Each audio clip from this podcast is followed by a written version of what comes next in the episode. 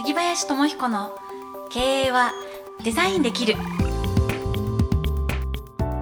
この番組はデザインの力で経営力を拡大し続けるをモットーにビジネスモデルや自社ブランドの作り方人材育成など実践経営の方法をお伝えする番組です。株式会社デザイン経営研究者の提供でお届けします。こんにちは。杉林智彦の経営はデザインできるナビゲーターの南雲です。えそして番組パーソナリティの杉林智彦さんです。よろしくお願いいたします。よろしくお願いつもありがとうございます南雲さん。こちらこそありがとうございます。いつもいつもね。えー8月に入りましたよ。8月ですね。そうですか。真夏ということで。夏出かけたいですね。いろんなところにね本出か来はねけたいですけどね。なんか新しい夏にしてみませんかっていうね。うん。勝手にキャッチコピー私考えてるんですけど。あそれ杉林さんのキャッチコピーだったんですね。あの勝手にいいですね。新しい夏にしてみ伝ませんか。そう新しい夏にしてみませんか、うん。でそれは本当それぞれが考えて新しい夏をうん、こう形作っていけますもんね。なんかこうやって話をしてるとはい、うんやっぱりねこう会話したり皆さんと話をしているっていう中で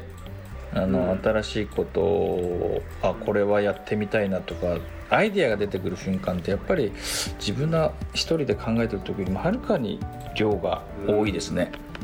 そうですね。でまさに今回アートプロジェクトの会なんですけどそうですね。本当にうん。一人だったら何もこう、何もっていうかこんな形になってなかっただろうなっていうことがどんどん起きてるアートプロジェクトの会、うん。今日もよろしくお願いいたします。そうですねよろしくお願いします。はい、で、うん。前回は、まあ、そのメッセージギャラリーっていうコミュニティを作ろうっていう話とともに、うん。まあ、海外視点うん。っていうのも取り入れていこうっていう私が海外っていう、まあ、言葉を発したら、えー杉林さんがですね、うんうんえーまあ、海外という言葉がうん。実はこう境目を作っているんじゃないかと。うん。だからこうせっかくそのアートっていうのは国境もないし、うん。えーまあ自由なんだからそういう海外っていうこの言葉に代わる何かが欲しいよねっていう話をしてたんですそよねうですね。うん前回の。はい、うん。でまあそういうこのコロナ禍において、まあうん。世界は一つになるチャンスだし、うん。はいまあ、トライトライトライやっていこうっていう話だったんですけど、まあ私ちょっとその後いろいろ考えてみて、はい。その海外に変わる言葉ってなんだろうなって考えた時にあいいですね。まあはい。ええ。もっとこう大きな俯瞰で捉えられる言葉が必要だなって思って、はい。まあそれはなんか地球なんじゃないかなって思ったんですよね。地球まさに。地球視点うん、地球視点いいです。いいと思いますよ。はうん、い。なんかそんな思いを持ってこのメッセージギャラリーを作っていくっていうのもありなのかなって思いましたね。そうですね。地球だったり、まあまあうん世界だったり。世界だったり、うん。つながるっていう言葉って、つながっているっていう言葉って、何かリンリンクもつながっているっていう言葉でしたっけ？リンクつながる。あーあ、うんリンクもそうだと思いますねまあそのいうことのセンス含めて、まあこの回ではね見出さなくてもいいと思うんですけど、はいうん、あの見つけていきたいなと思いますね。そうですねつながりというところで考えるとうん。最近杉林さんがうんとてつもないつながりを、あ 体験したっていう話があったので。そうですね。あのそういう意味では。今日その話をね聞きたいなとそうですね。そううですね。ぜひぜひ。はあの実はですねあの数日前、まあ、先月ですかね。えっとそうね。7そうなんです益子町っていうところに行ってきたんですね。う宇都宮え栃木県ですい、ね、はい。はい。益子焼って皆さんご存知かどうかなんですけどあの陶芸ですね。陶芸の町であの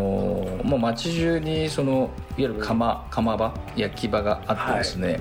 はい、あの非常に昔から、まあ、江戸時代からですねそういう、まあ、デザインされたデザインというよりも民芸、はい、あのいわゆる民衆から出てきたその日常のデザインっていうようなあの位置づけなんですね。っていうその誰かすごく象徴的なまあ言ったねレオダレレオナルド・ダ・ヴィンチみたいな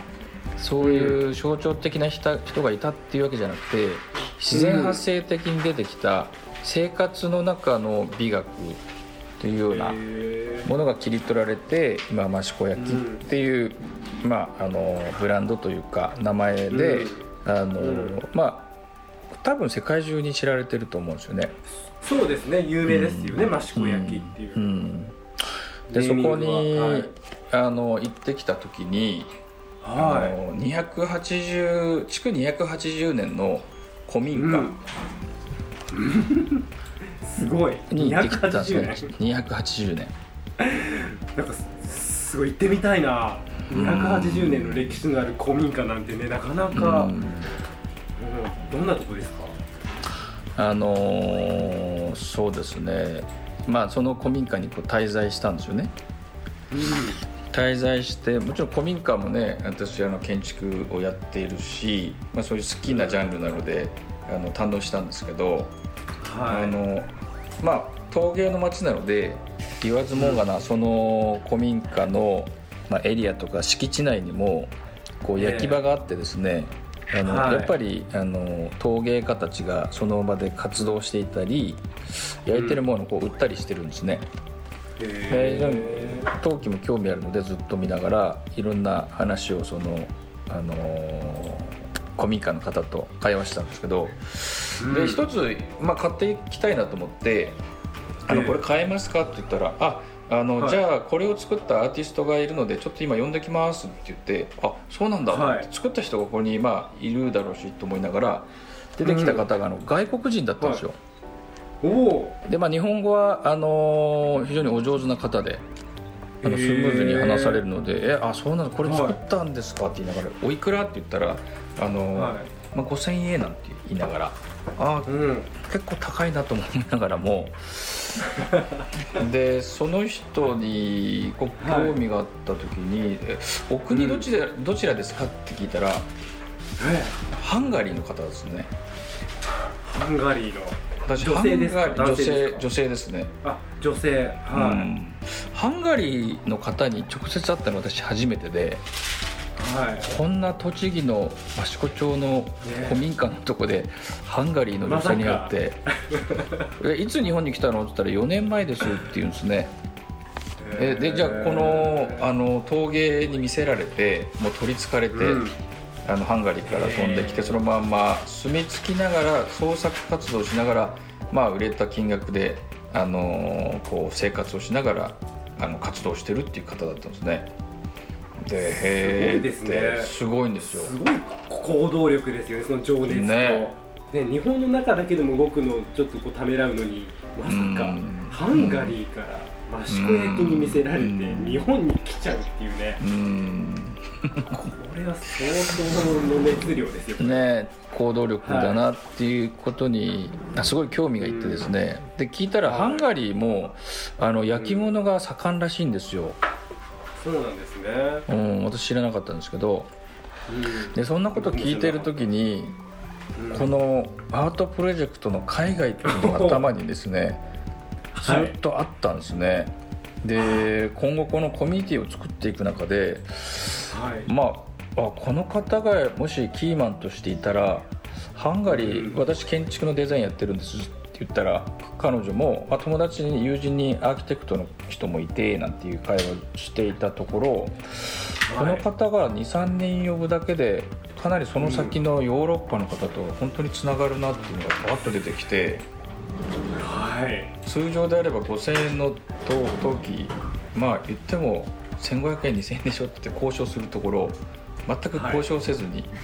あの、うん、あこれ素晴らしいのでそのまま買えますよって言って本当ですかってこう大喜びしながらじゃ領収書ももらえますかって言ったら領収書初めて書きますなんて言って大喜びして あの、えー、すごいこうつながりがあの作った作れたんですけどでもななんで僕がそういうふうにあの行動したのかなって振り返ってみたらやっぱこのアートプロジェクトの海外っていう言葉が頭にこう残ってたんですね。なんですね、うん、それがなかったら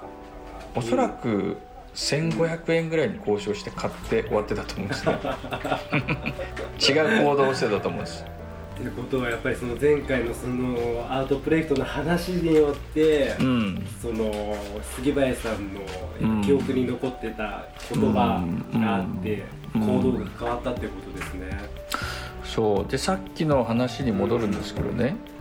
海外っていう言葉あったじゃないですか。海外っていう言葉が何か分断してるなとかいうイメージがあって、でもね彼女と僕をつなげたのはあの陶器その陶芸っていう芸術アートなんですよね。そうですね。それがなければ彼女と出会うこともないでしょうし彼女が日本に来ることもなかっただろうし、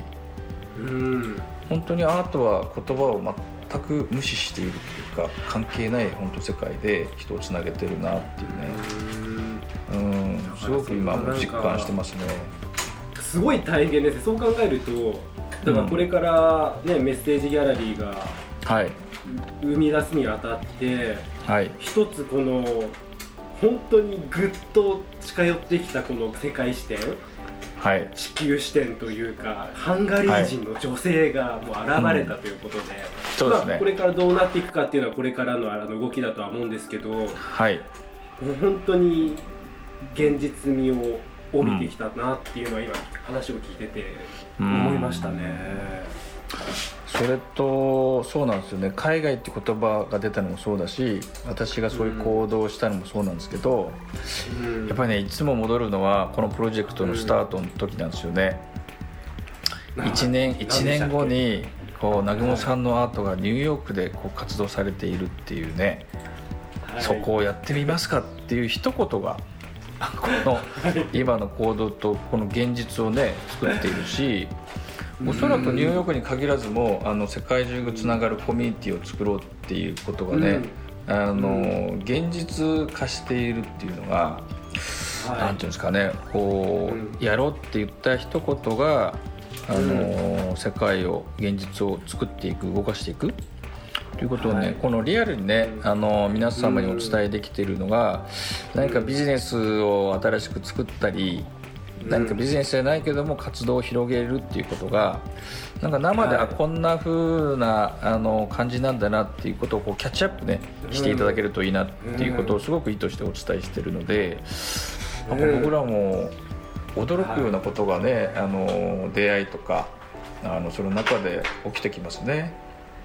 そうですね、うん、でもやっぱりこれを通して本当にリスナーの皆さんに伝わってると思いますよ。うん、はい、うん、そうですね。で新しいメンバーね南雲さんのつながりの方で。まさに今それを今話そうと思って。どうぞどうぞ。そうなんです。いやもう本当にこのチームにまた一人、はい、私の絵を初めて買ってくれたという、うん、奈々さんっていう女性がいらっしゃって、はい、で、まあ、声をかけたら、はい。まあ、やっぱりチームになっていただく方ってやっぱりその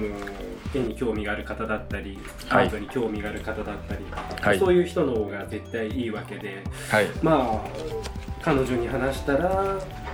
まあ、本当にぜひやりたいっていうようなね、まあ、本当に快く、はい、あのまあ、快諾していただいて、はい。まあ、このタイミングでまたチームメンバーが1人増えたっていうねこういう喜びもありますのでちょっとこれ秋に向けて、はい、面白くなってきたぞという感じですけどどうですか？いやもうどうですかっていうかすごいですね南雲さんっていう。